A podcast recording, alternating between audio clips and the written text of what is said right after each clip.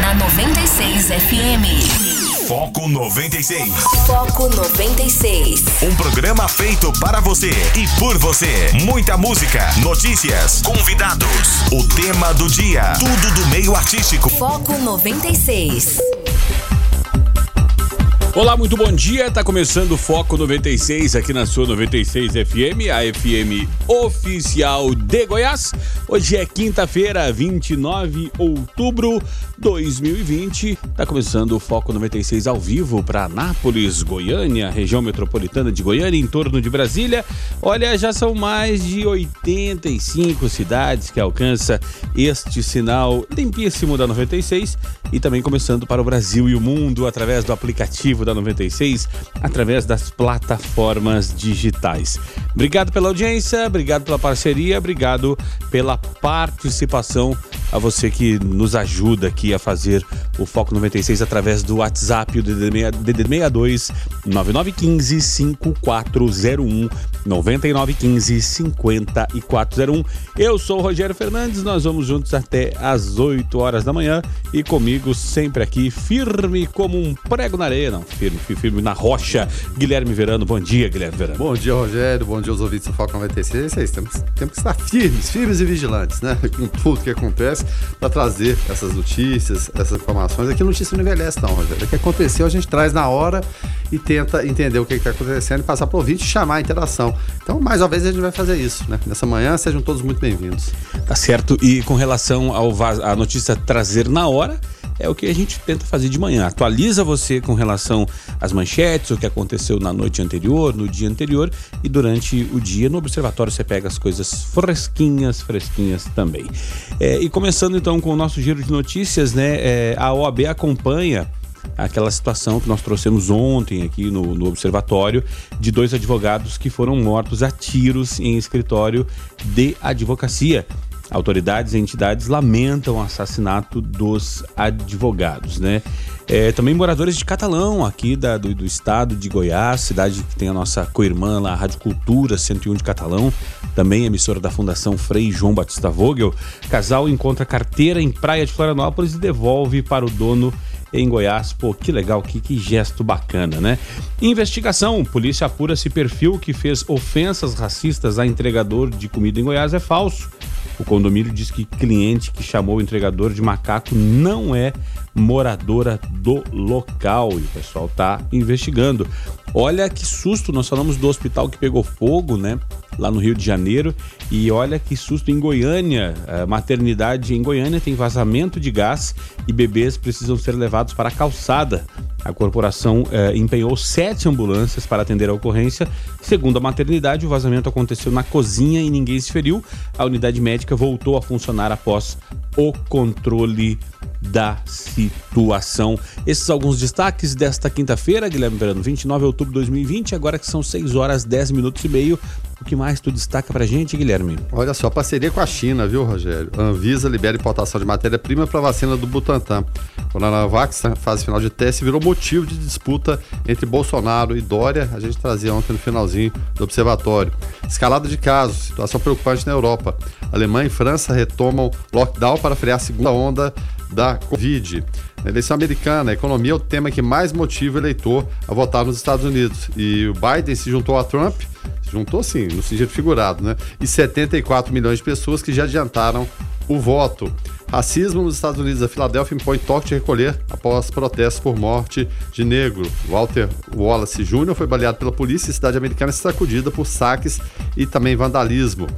Polícia Federal aqui no Brasil nega pedido de nova perícia sobre morte de João Pedro. O MP solicitou nova análise após a Polícia Civil é, não conseguiram identificar de que fuzil partiu o tiro que matou o menino. Tá querendo ficar milionário, Rogério? Então a Mega Sena acumulou e pode pagar 52 milhões de reais. E para encerrar, mais uma que vai para o anedotário político do Brasil. É, tem hora que eu, eu, tenho essa sensação que vivemos na política é, nacional, a escolinha do professor Raimundo. Um grande stand-up. É, um grande stand-up. Isso porque o ministro Ricardo Salles, aquele antiministro do, do meio ambiente, ele não gostou do tweet que Rodrigo Maia acusou de destruir o meio ambiente e o governo e chamou o, o, o Maia de nhonho. oh, meu Deus do céu. Vamos lá, vamos seguir adiante. Vamos tentar rir desse pessoal também, porque eles não nos levam a sério. É, E o Ionho, possivelmente lendo o tweet, deve ter falado pro seu pai. olha ele, olha ele. Enfim, essa política do Brasil. 6 horas e 12 minutos, tá começando o Foco 96. Se você quiser participar, participa aí, 9915-5401. Vem com a gente. Foco 96. 6 horas 16 minutos. Esse é o Foco 96, aqui na sua 96 FM, a FM oficial de Goiás. Guilherme Verano, ontem eh, rolou essa situação de, de do advogado, né, dos advogados que acabaram sendo assassinados. A OAB, logicamente, eh, se pronunciou, está acompanhando. É, mas vai ser um baita de um trabalho para a Polícia Civil aí, porque, como disse até o Verano ontem aqui, é, tiros pelas costas, é, é, mãos a princípio amarradas, aí tem- temos que confirmar a situação, mas o fato de, de ser o tiro pelas costas caracteriza execução e aí a justiça vai, a, a polícia vai ter que descobrir tudo isso, né? Quem é, mandou, quem. Porque a- achar quem executou até é fácil. Como no caso lá da, da Marielle, lá no Rio de Janeiro. Mas achar quem deu a ordem é complicado. Imagina, é aqui em Goiás, né? Será que, será que estamos. Será que temos aí um, uma turma que quer exterminar é, alguém? Então. é, precisa que seja esclarecido isso logo. E enquanto isso, a gente fica com, com aquela pulga atrás da orelha, né, Verano? É, para entender o que, que aconteceu, né, Rogério? De acordo com, com o relato das testemunhas, esse crime aconteceu ontem por volta das 14h30. Esses dois assassinos, eles agendaram para serem atendidos pelos advogados. Chegaram no, é, ao escritório, eles entraram, esperaram e ainda de acordo com esse relato, a secretária os conduziu, como é normal né, de se fazer nesse caso, levou até a sala dos advogados, momento em que os criminosos colocaram as vítimas de costas e dispararam, né, formação de tiros na nuca.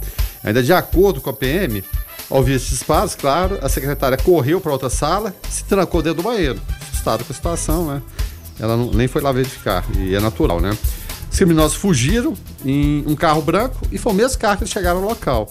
Então, como a gente tem, tem muitas câmeras de vigilância na, na, na cidade de Goiânia, Anápolis, enfim, nessas câmeras de segurança, elas ajudam, ajudam a desvendar muitos crimes, né? Você até citou o caso da Marielle, até hoje não se encontrou os mandantes, mas o- os autores foram encontrados. É, e a OAB, inclusive, já designou o seu vice-presidente, o Thales Jaime, mais um representante da Comissão de Direitos e Prerrogativas. Eles foram ao local da- do, do crime e, é claro, a entidade é, mostrou, mostrou e manifestou inconformismo com a morte dos advogados e até é, soltou a nota de repúdio, né, cobrando das autoridades competentes uma célere elucidação para que os responsáveis sejam levados às bases da justiça e exemplarmente punidos.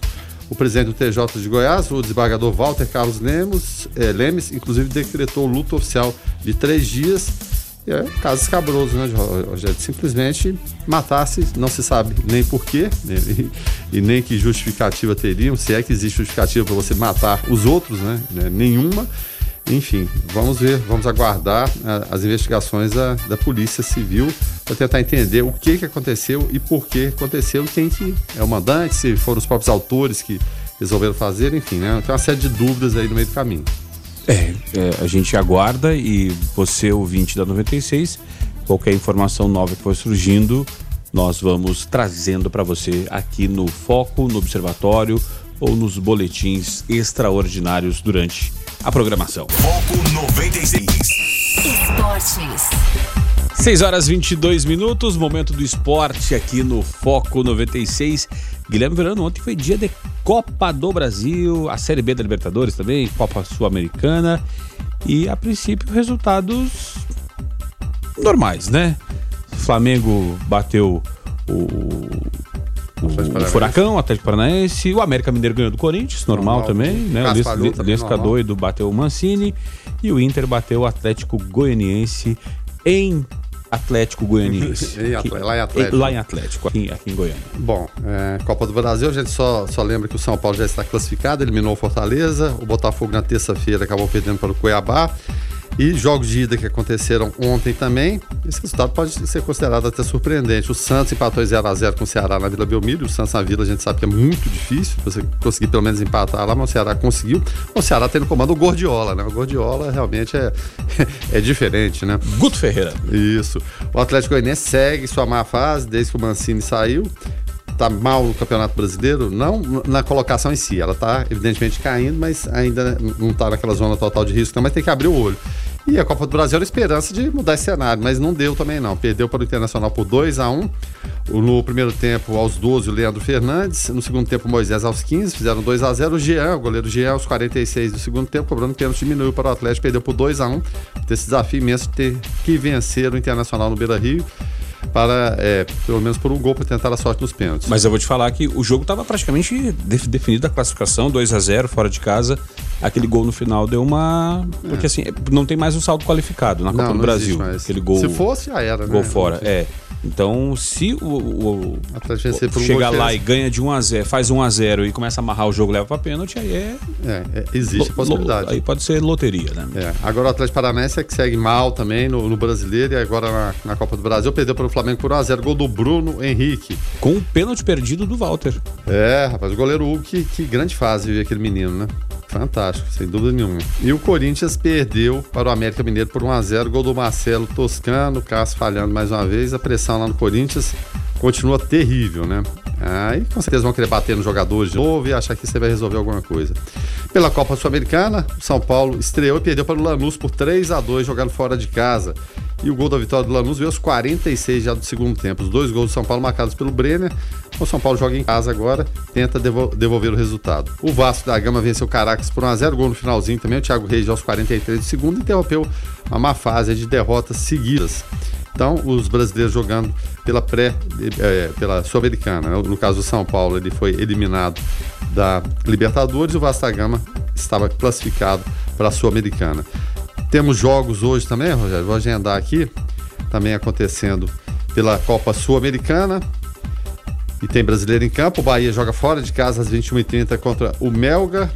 Tem também pela Copa do Brasil os jogos que fecham esses jogos de ida das oitavas de final, às 19 horas em Bragança Paulista, Bragantino e Palmeiras. E às 21h30 tem um jogo aqui que o Gaúchos, Grêmio e Juventude. Tem um joguinho hoje também pela Série C, Ituano e Brusque. Esse é o agendamento aqui dos jogos de hoje em relação a times brasileiros, no futebol internacional e aqui também pelo Brasil. É, agora, com relação a, a, futebol internacional, o Barcelona de camisa rosa bateu a Juventus, bateu Juventus. a Juve. É, lá, lá, eles fazem. Lá, alguma, lá em Juventus. Lá em Juventus. é, e eles fazem um negócio lá que parece futebol, mas não é. Porque não nada a ver com o nosso futebol aqui. É outra. Quem tiver a oportunidade de assistir, poder assistir uma Premier League, por exemplo, vai ver um jogo mais rápido fala assim, mas que negócio diferente é esse? Diferente. Lembra o futebol, mas não é. Né? Eu lembrei agora do Galvão Bueno que ele, ele fazia, mas no outro tom, né? Porque você tá para enaltecer o bom futebol jogado. O Galvão Bueno falava isso em relação à seleção da Alemanha, depreciativo. A Alemanha antes, né, é do, do 7 a 1 antes dos, dos, bons recentes resultados, fala, não, a Alemanha joga uma, uma, coisa parecida com futebol, mas aquilo não é futebol, não. Era sinônimo de retranca, de jogo amarrado, aquela coisa toda. Que virou moda depois. É, mas, aí deu no que deu, né? Enfim, mas o fato é que o Barcelona e o Messi marcando, né? Ele fez um gol aos 45 segundos, e Juventus por, por 2 a 0 é bom lembrar que essa é a fase de grupos ainda da Liga dos Campeões da Europa, porque o calendário esse ano foi todo jogado pelo chão, né, Rogério? Foi todo alterado, sem dúvida nenhuma. E até em relação à Liga dos Campeões, um resultado interessante aqui também foi o Paris Saint-Germain. Tá certo que ele jogou contra o Bazar Ferri, né? fora de casa, e venceu por 2 a 0 O Chelsea também venceu o Krasnodar fora de casa por 4 a 0 Essa fase da Liga dos Campeões junta muito, muitas equipes, é claro, evidentemente com potencial muito maior, com equipes mais fraquinhas. Aí acontecem algumas goleadas nesse meio do caminho. É, e o Parmeira, né? O Parmeira do Léo Bubiniak, que está na saga em busca de um treinador que não fale português, ou se fala em português. Não, que fale... português não serve. Não, mas se for, só se for português de Portugal. É, isso. Português de Portugal. Não, mas ali é outra coisa. É, aí já serve. e o Palmeiras vive a expectativa de fechar é, é, até o fim da semana a contratação do técnico Abel Ferreira do PAIOK da Grécia, segundo uh, apurou aqui as informações do pessoal que está cobrindo. As negociações avançaram e há confiança do desfecho positivo depois de hoje data na qual o português comanda a equipe grega contra o Granada uh, da Espanha pela Liga Europa. E o técnico tem 41 anos de idade, é, que se mostrou interessado em trocar o futebol grego pelo Palmeiras, possui contrato até 2022, mas os clubes negociam diretamente para liberar o profissional abaixo dos 2,5 milhões de euros integrais, 16 milhões de reais. É muito dinheiro, Guilherme. Muito dinheiro, Rogério. A, a, dona Leila tem hora que quer segurar, fala que vai esconder, aí depois que liberar muito dinheiro, aí tem essa sanha pro, pro técnico estrangeiro, tem que ser de qualquer forma. E interessante que o Palmeiras já procurou outros técnicos e recebeu não como resposta. Mas assim, envergonhado, fala, não, não procuramos. Admite, eu procurei, o cara não quis, é, é profissionalismo. Tá, a oferta que ele não quer. Agora é, acha que é vergonha de repente procurar e a pessoa recusar o Palmeiras. Por que não pode recusar? Pode sim. O Miguel Angel lá é, recusou por uma questão de profissionalismo que poucas vezes tem aqui no Brasil. Falaram, não, eu termino o trabalho aqui, é. terminando o trabalho aqui em dezembro, aí tudo bem, eu assumo. Mas não, tudo é imediatismo. É, é difícil de entender o dirigente brasileiro. Por aí a gente vê é, clubes falidos, como foi exemplo ontem o Botafogo. Felipe Neto foi para as redes sociais depois da derrota para o Cuiabá, o Botafogo está a caminho da falência. Aí beleza. O, Carlos Augusto Montenegro, que é dono do, do, do Ibope presidente até no Botafogo de tarde, ele falou: não, Felipe é, Neto é equivocado. Botafogo não está a caminho da falência, está falido. E saindo do projeto da SA, não se sabe. Olha, o futuro do Botafogo é uma coisa complicadíssima, viu, Rogério? Não se sabe o que vai acontecer. Não houve captação de recursos suficientes para colocar SA de pé. Existe a pressão em cima dos irmãos Salles, que estão ali entre os, as 10 pessoas mais ricas do Brasil, mas não tem obrigação nenhuma de pegar e dar dinheiro pro Botafogo, além do que eles já deram. Tem Diferentemente do, do, dono lá da, da, da MRV, que tá chuchando dinheiro no Atlético Mineiro. Não, e comparativamente, eles são muito mais ricos, né? Eles são herdeiros Sim. do Itaú Unibanco, muito Sim. mais ricos que, que o dono da MRV, mas é claro, são banqueiros, né? E sabem de investimento, eles entendem de investimento e de retorno, né? Então são 6 horas e 29 minutos. Guilherme Verano, amanhã nós trazemos então é, o desfecho dessa rodada da, das oitavas de final, jogos de ida da Copa do Brasil.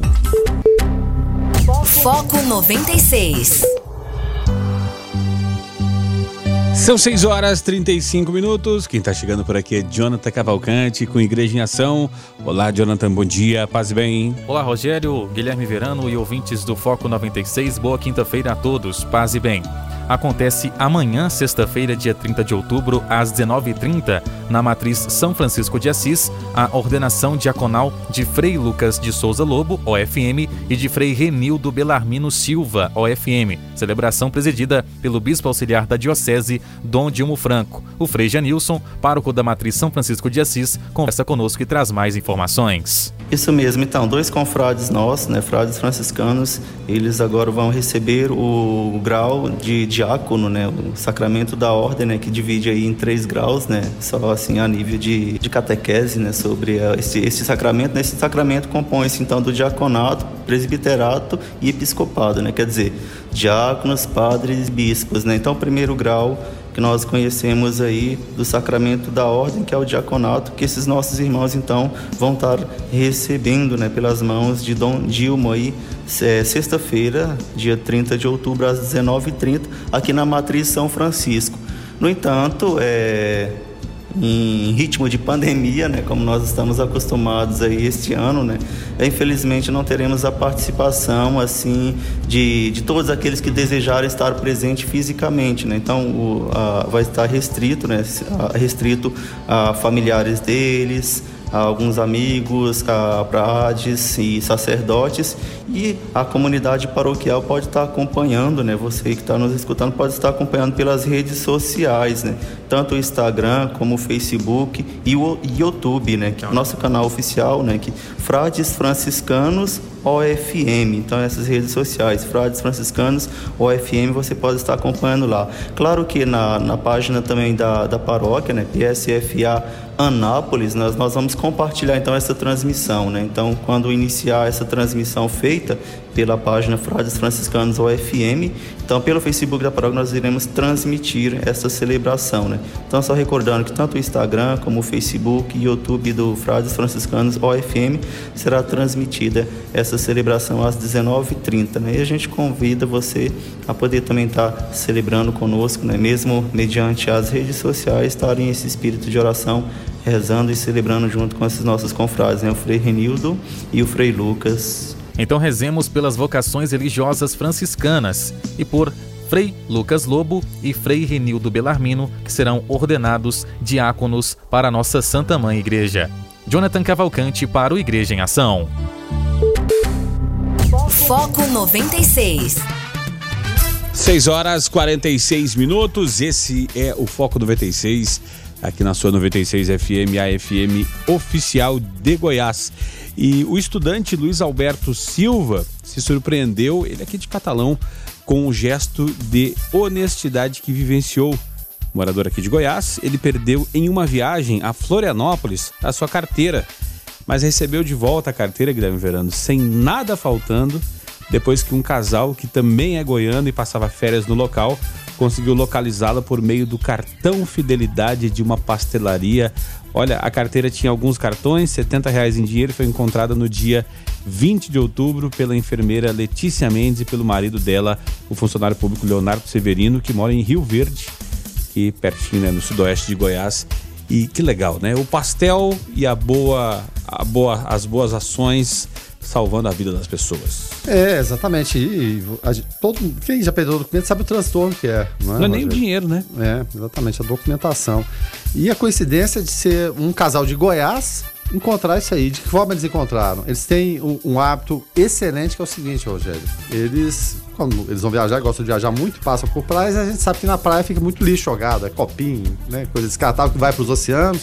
Muita gente prevendo daqui a alguns anos vai ter mais lixo nos mares do que peixes, enfim. Aí eles pegam a sacolinha e saem recolhendo essa sujeira. Tá ali, faz, faz sua caminhada e faz boa, boa, boa ação, né? Então sai recolhendo lixo, papel, aquela coisa toda, e nesse recolher as coisas encontraram a carteira. Aí você vê que coincidência, né? Eles já fazem uma boa ação, são goianos, o rapaz perdeu, é goiano também, e é, fizeram a outra boa ação, que é o quê? Ter todo esse trabalho de tentar fazer ali uma pequena investigação para descobrir de onde que era, onde que não era, e descobriram o cartão da, da pastelaria através é, desse cartão de fidelidade, e ele é muito dessa pastelaria, houve o contato e foi feita a devolução. Você vê que, que, que coisa assim simples, que já, já é, singela, mas um, um, simbolismo assim enorme. Quando a gente vê, eu não preciso de relatar de novo, não. Tem hora que até enche o saco, né? De tanto dinheiro contado de cueca, pra lá, pra cá. Por que, que o brasileiro, esses políticos, esse pessoal envolvido, eles gostam tanto de dinheiro vivo, né? No mundo onde tudo tá tão tecnológico, né? Cartões arriscados daquilo, não é só dinheiro vivo e sempre tem uma desculpa pronta. Então, parabéns. Aqui notícia boa, que notícia bacana.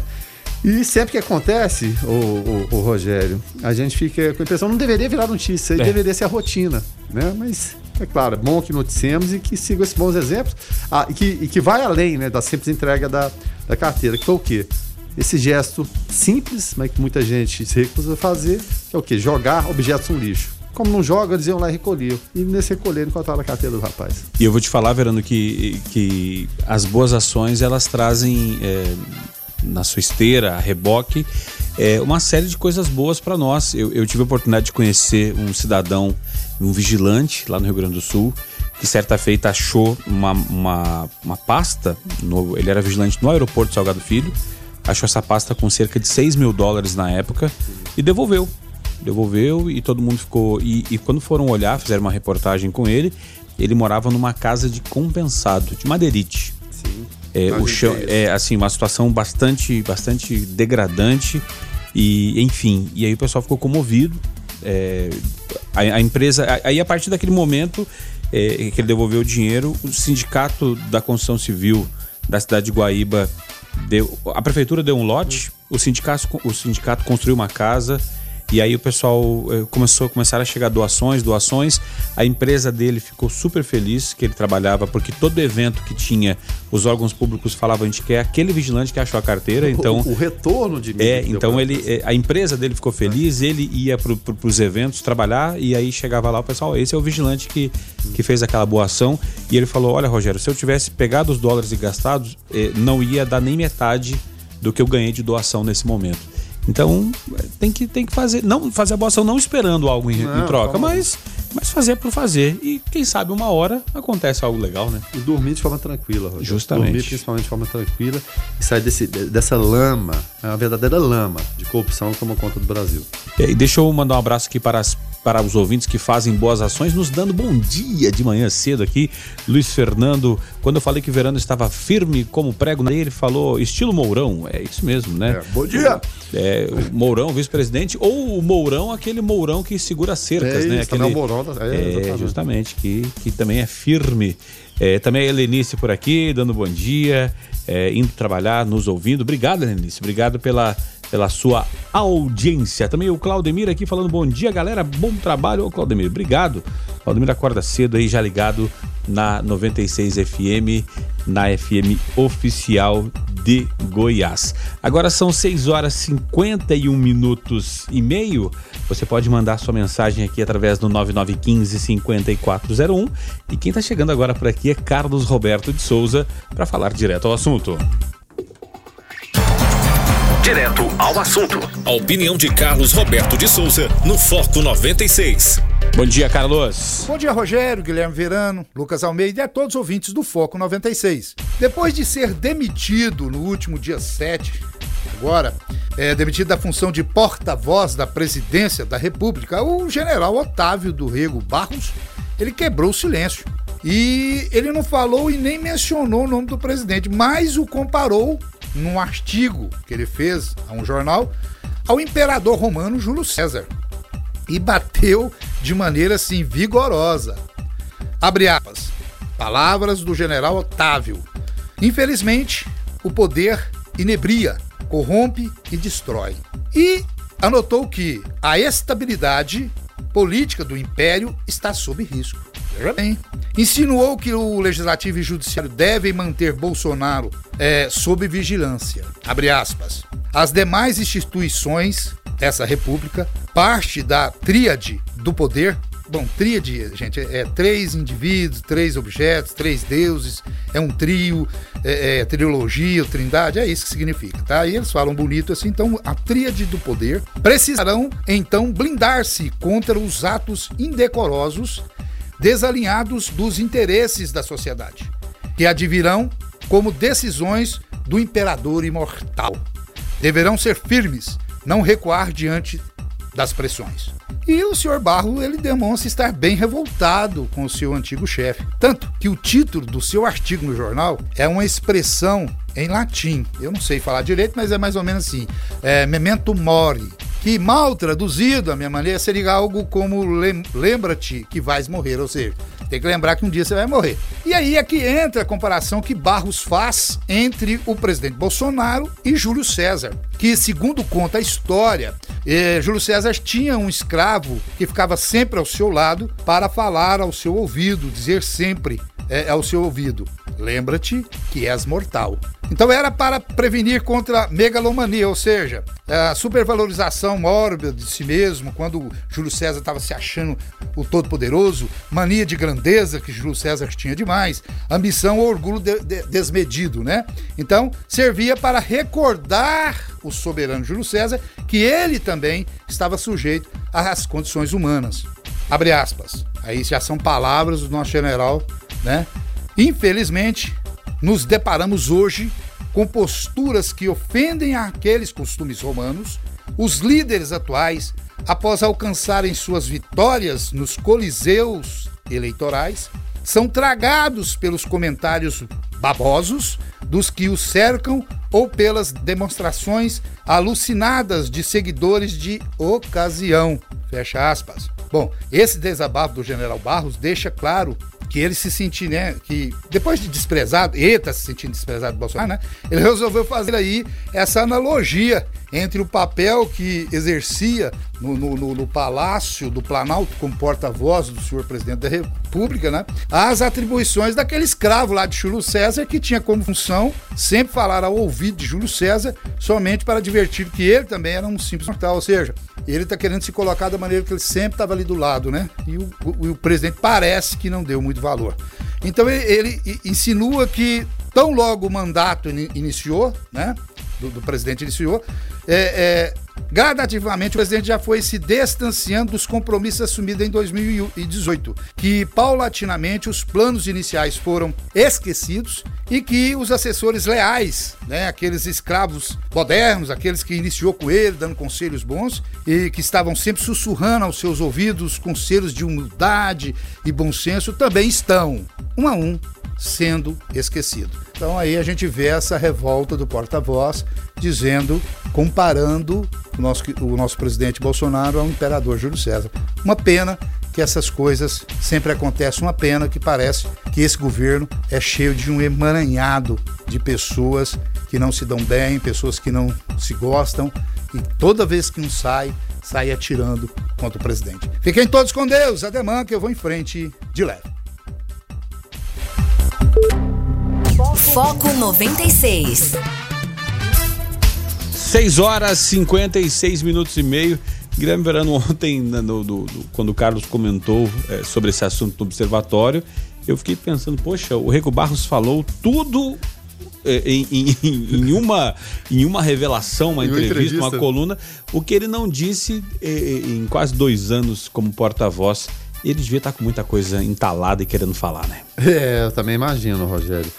Eu, eu até falava ontem que eu, o único porém, o único senão, concordo com a maioria eh, eh, dos fatos né, que ele relatou, que ele falou muito, embora sem citar nomes, mas é claro, fica aí, é, cada um vista a sua carapuça. Mas é o fato de ele não, não ter falado isso antes.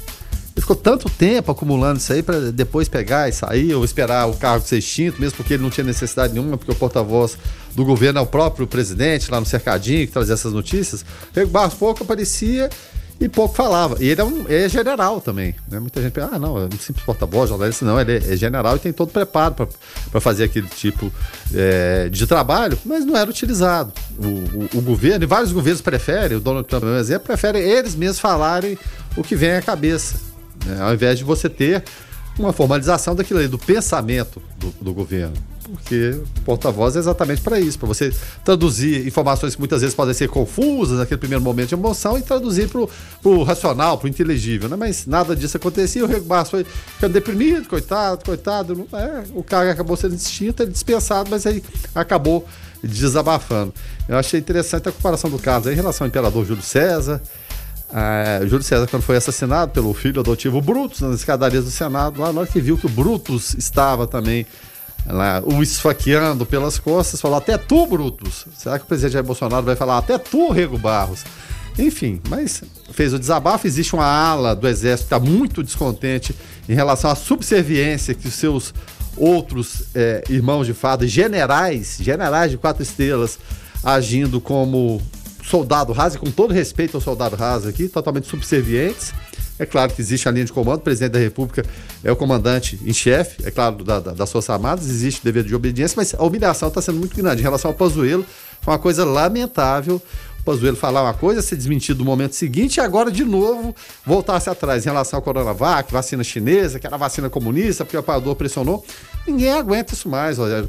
É, é assim, procura-se ter boa vontade em relação as coisas acontecerem, mas dessa forma não vai acontecer. Ontem foi a questão do SUS também. Não, vai privatizar, essa ideia, não é?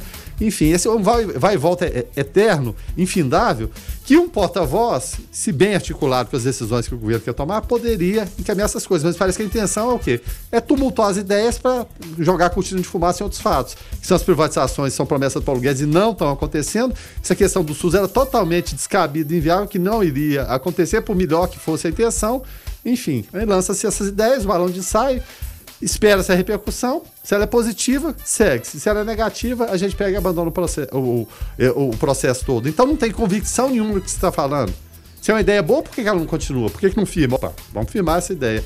Mas nada disso acontece. É. Enfim, você pode participar aqui através do 9915-5401 e dar a sua opinião, nos ajudando aqui a fazer o Foco 96. A gente vai fazer, abrir o espaço para para a parte política do horário eleitoral gratuito e daqui a pouco voltamos com a programação normal aqui do Foco 96. ZYC 541, Rádio 96 FM Anápolis. 96. 96,3 MHz. Uma emissora dos frades franciscanos. Foco 96. Abrindo agora a segunda hora do Foco 96, hoje é quinta-feira, 29 de outubro de 2020, 7 horas 16 minutos e meio. Se você chegou agora por aqui, seja muito bem-vindo. Eu sou o Rogério Fernandes, aqui também tem o Guilherme Verano e o Lucas Almeida, nosso produtor. Bom dia, Lucas. Bom dia, Rogério. Bom dia, Guilherme. Bom dia aos ouvintes do Foco. Tá certo. É, olha essa notícia, Guilherme Verano. A Agência Goiana de Transportes e Obras, Agroin, Agoinfra, foi condenada a pagar indenização por danos morais no valor de 60 mil reais a um motociclista. Segundo eh, a sentença, o motociclista ficou paraplégico por conta de um acidente causado por buracos na pista da GO 330 aqui em Anápolis. A sentença é da juíza uh, Monique, Monice de Souza Balian, da Vara de Fazenda Pública Estadual da comarca aqui de Anápolis. Ainda cabe recurso da decisão. O acidente aconteceu em novembro de 2012. 60 mil reais para quem ficou paraplégico, será que, que, que paga todos os. O, o, tudo que esse. Tudo que esse cidadão vai deixar de, de fazer por conta da, da, da paralisia, ou, ou enfim. E será que para o governo seria algo, opa, vamos arrumar as estradas, afinal de contas tomamos aqui um prejuízo, entre aspas, de 60 mil, ou não vai mudar nada, Verano? Rogério, na hora que você começou a, ler a notícia, eu ia falar, é, é, é, pensando aqui comigo sem ler também, só escutando a sua leitura. Em algum momento o Rogério vai falar que cabe recurso. Aí falou cabe recurso, esquece, esquece, esquece, porque o departamento jurídico ainda vai é, analisar, né, se vai se manifestar dentro do prazo, prazo legal. É uma quantia irrisória, ridícula, não há valor nenhum que pague essa situação que aconteceu com ele. Então, o melhor seria o quê? você agir como tem que ser, né? Você é, é, tratar bem o dinheiro que a gente paga em impostos. Isso inclui pavimentação, asfalto, para a gente não falar de outras, outras coisas que acontecem nesse governo e nos governos anteriores também. Muitas vezes o ouvinte nos critica aqui, fala, ah, tudo o que acontece com esse governo, e às vezes executivo, que seja, vocês falam mal. Não, falamos mal de todos, sem exceção. Falamos do Lula, falamos de Dilma, de Temer, FHC de dias atrás, porque muitas vezes o ouvinte não, não escuta o, o, programa todo e, e, e, se dói apenas com, de repente, esse governo, mas não.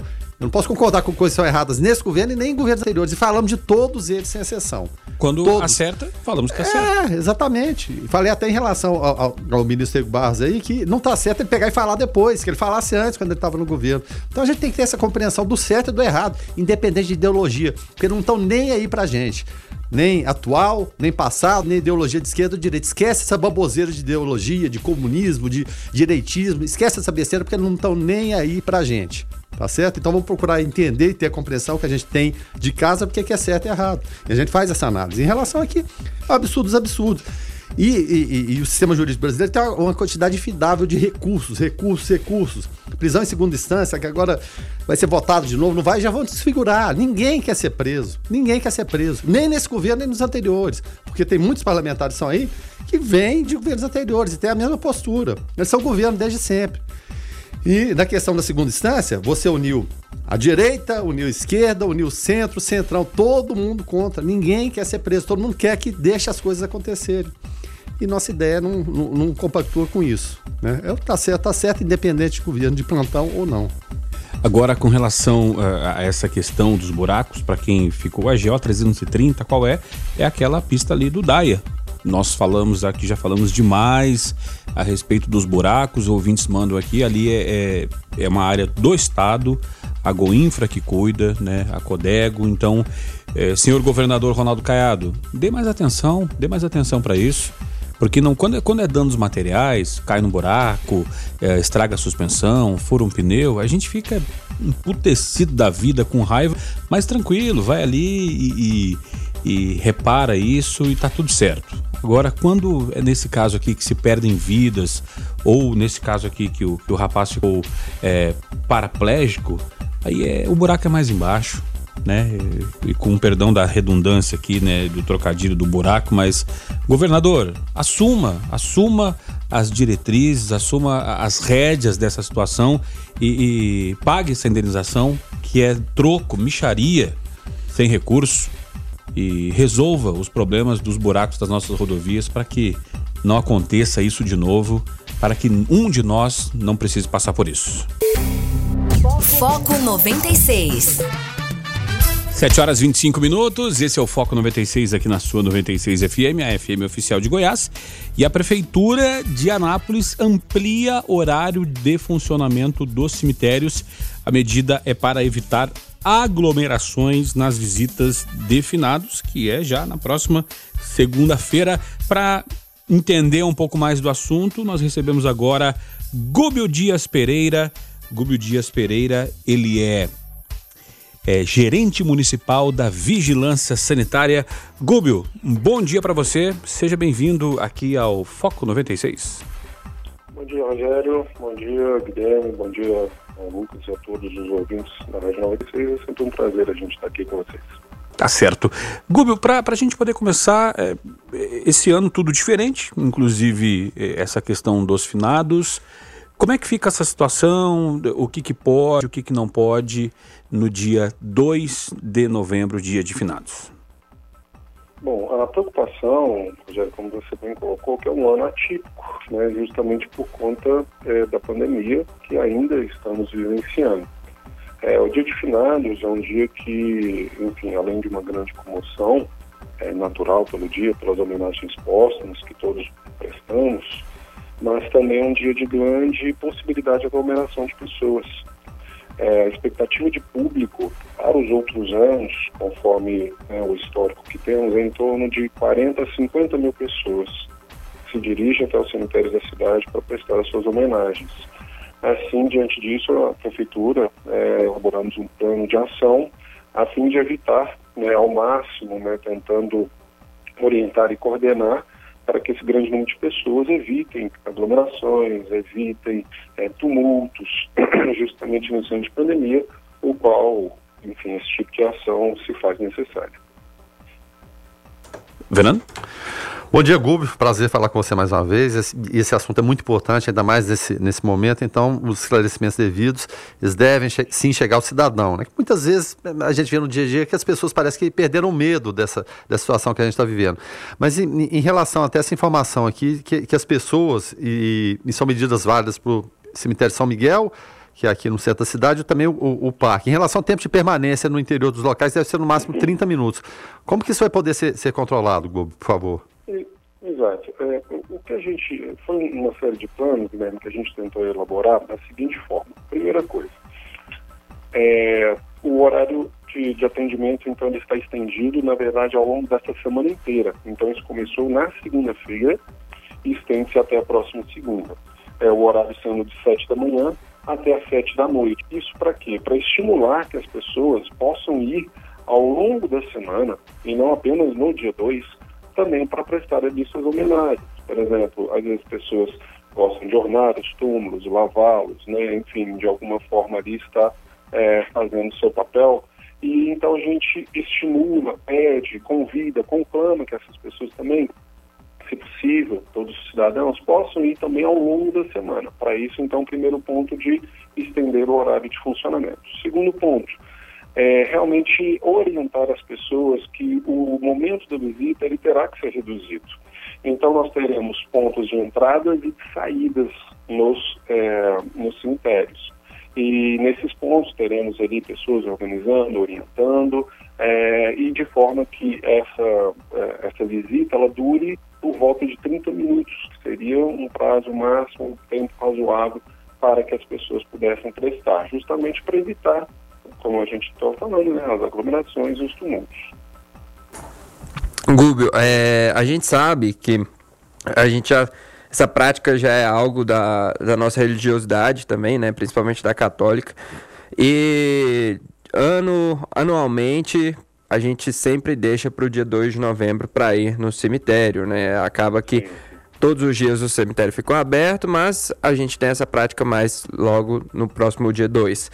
É, de que forma as pessoas esse ano, é, até porque ano passado teriam celebrações ali naquele local e também poderia entrar com carro. Como que fica esse ano e de que forma as pessoas podem se proteger uma vez que a gente já sabe que não vai poder entrar de carro ali dentro? Exato, é, Lucas. Bom, é, a questão é que, vamos dizer, que todos já estamos mais habituados esse ano, permanecem também no dia 2. Ou seja, o uso de máscara, é uma forma de proteção e será obrigatório para o uso, para a entrada no cemitério. A manutenção do distanciamento de dois metros entre as pessoas, é, a questão da higienização, é, o uso do álcool em gel, é, lavar as mãos. É, então, essas são algumas medidas que normalmente já temos no nosso dia a dia e que também serão vigentes, né, logicamente, no dia 2. Além disso, como você bem colocou, é, algumas ruas, principalmente ali ao, ao, ao cemitério São Miguel, serão bloqueadas as mais próximas ao cemitério para que não adentrem-se com os veículos justamente para evitar-se aquela aglomeração, é, aquele, né, aquela quantidade de pessoas, principalmente ali na entrada principal. Então, é, essa ação será em conjunto com o CMTT, será em conjunto também com a Polícia Militar, teremos apoio de outros órgãos, de forma a gente organizar dessa maneira.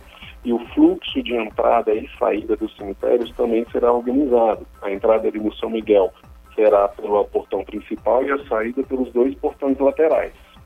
E lá no cemitério Parque, a entrada é por aquela é, rua é, dupla atrás, a Ana Lídia, se eu não me engano, Ana Lídia Fernandes, e a saída é pelo, pela Pedro Ludovico. Então, são todas medidas que, além de é, organizarem, são também de proteção né, ao, ao, público. E nos lembramos de uma coisa: grande parte desse público que dirige-se até os cemitérios fazem parte do grupo de risco. Geralmente idosos, é, geralmente né, pessoas ali que que prestam essas homenagens. Então, esta é mais uma preocupação que a gente tem. E por isso, como é um ano atípico, a gente né, reforça, estamos nos meios de imprensa, divulgando as mídias, para que as pessoas, se possível, né, é, deem preferência para os outros dias da semana e não apenas no dia 2, para que prestem suas homenagens. Agora, Gúbio, é, é, eu queria aqui já de antemão parabenizar o trabalho da Vigilância Sanitária, que é um trabalho muito bem feito. A gente sabe de toda a seriedade e responsabilidade e do carinho e do trato que vocês têm com esses protocolos e com toda essa questão de, de fiscalização e, e prevenção para melhor, para que a nossa cidade fique de forma tranquila e, e, bem organizada com relação a essa questão da pandemia.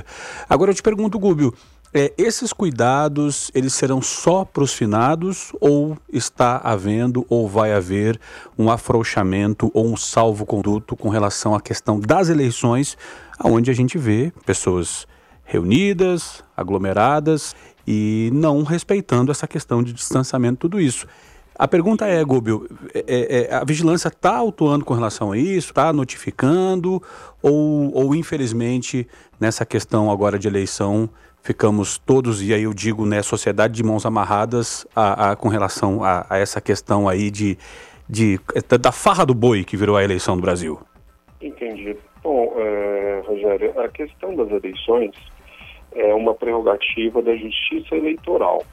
Inclusive, é, foi até um motivo de alguns questionamentos quando a gente liberou os primeiros eventos numa, numa quantidade maior até de, de pessoas, a Justiça Eleitoral ela bloqueou, salvo engano, que essas eh, comissões, comícios, eh, enfim, carreatas ou, ou, situações parecidas relacionadas à eleição seriam de no máximo 10 pessoas. Então, o entendimento jurídico que tivemos, inclusive junto à Procuradoria do município, é que nessas questões eleitorais, quem iria adentrar-se é a própria Justiça Eleitoral, inclusive uma manifestação que fizemos com eles. É, e eles estão, pelo menos é, em protocolos, até mais rígidos do que os nossos. Apesar disso, é, temos feito sim algumas orientações, temos feito alguns é, partidos, alguns comícios nos procuraram, é, procuraram né, saber qual a forma mais correta de, de fazer e estamos à disposição em forma de orientação, de, de, de é, organização desses trabalhos e, mas, como eu falei, é um, um trabalho que cabe mais nesse ponto ao, ao, que nos foi repassado do ponto de vista jurídico, realmente a justiça eleitoral. Tá certo, é, é, né, o pessoal aí preocupado com vacina, vacina Coronavac, Oxford, né, a, nós já descobrimos a cura, o coronavírus ele não anda em cima de caçamba de caminhonete com pessoas aglomeradas. Guilherme Verano? Uh, Gube, outra, outra pergunta também que a, que a gente tem que fazer é a seguinte, é, se houver a necessidade de, de enterrar no dia, né? E, é claro, as Sim. pessoas morrem todos os dias. Mas alguém com Covid, que tipo de, de, procedimento? Existe alguma excepcionalidade em relação a isso?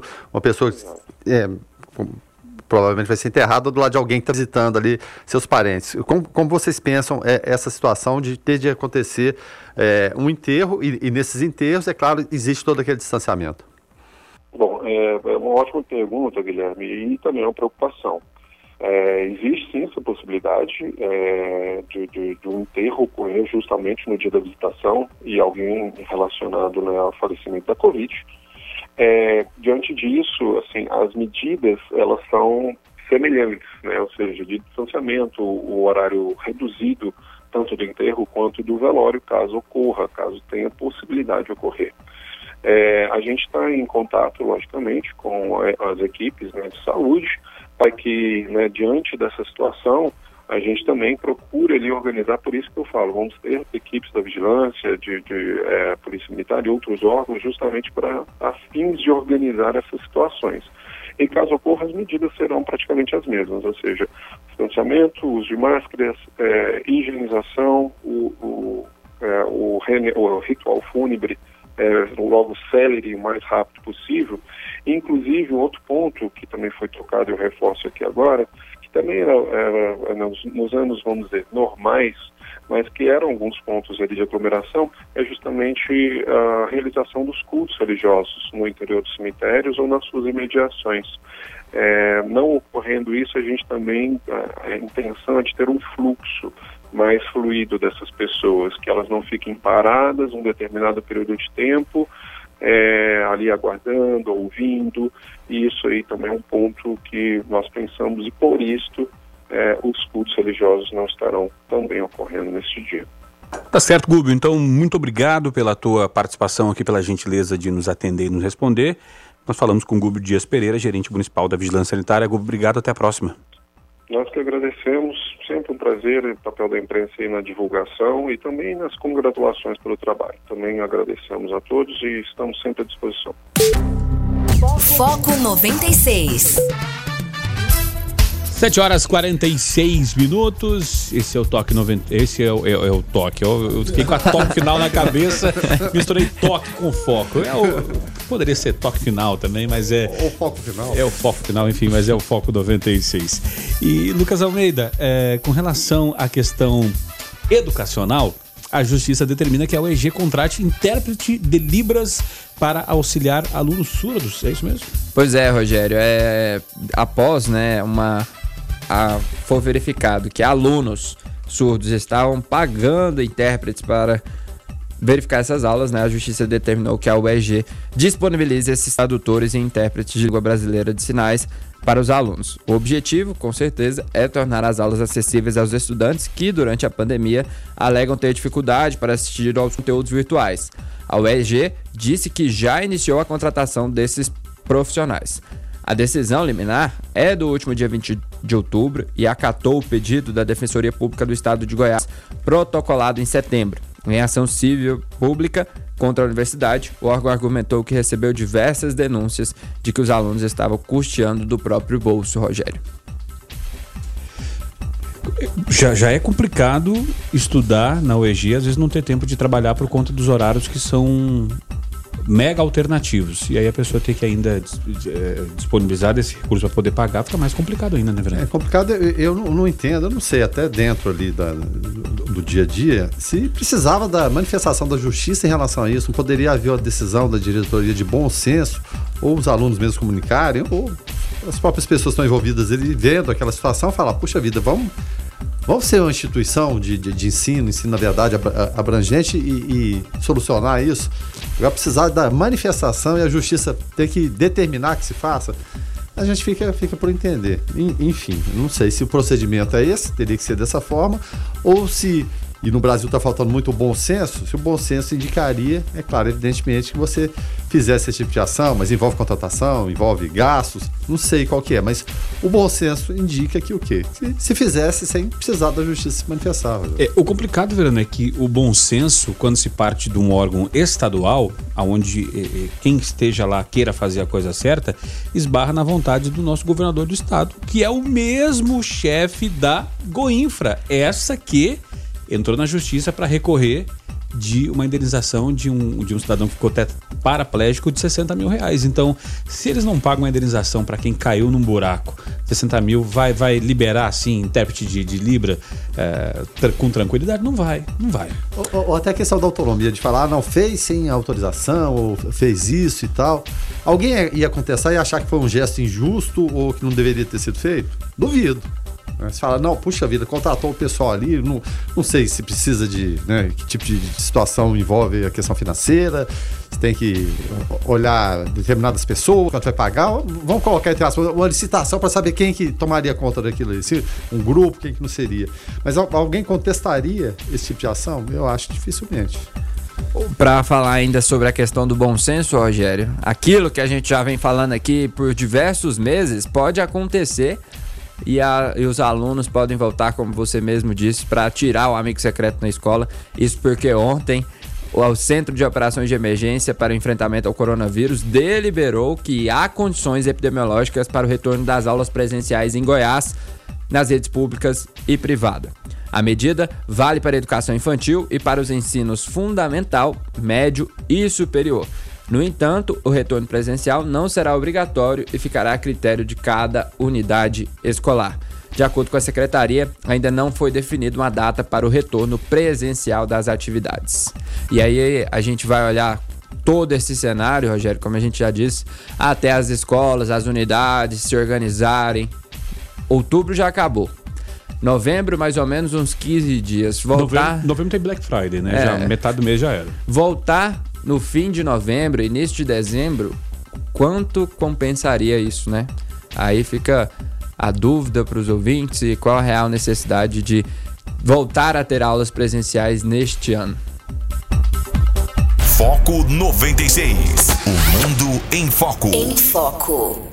Ataque com faca em Nice, na França, deixa três mortos e vários feridos. Mais uma vez, a França eh, sendo, sendo vitimada por, por ataques, Lucas. Pois é, Rogério, e mais uma vez esse ataque vem de uma possível, né, é o que diz o prefeito da cidade lá em Nice, é, a Christian Strossi disse que tudo aponta para um ataque terrorista, né? A polícia informou que uma mulher foi decapitada no ataque e Strossi falou em islamofascismo.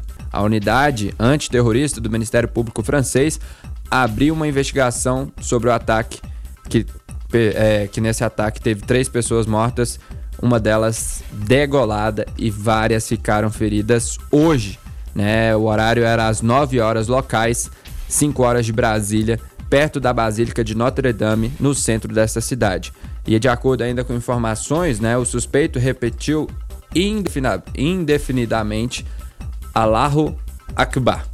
Alá é o maior, quando estava sendo tratado no local. O ataque será investigado pela divisão antiterrorista, Rogério.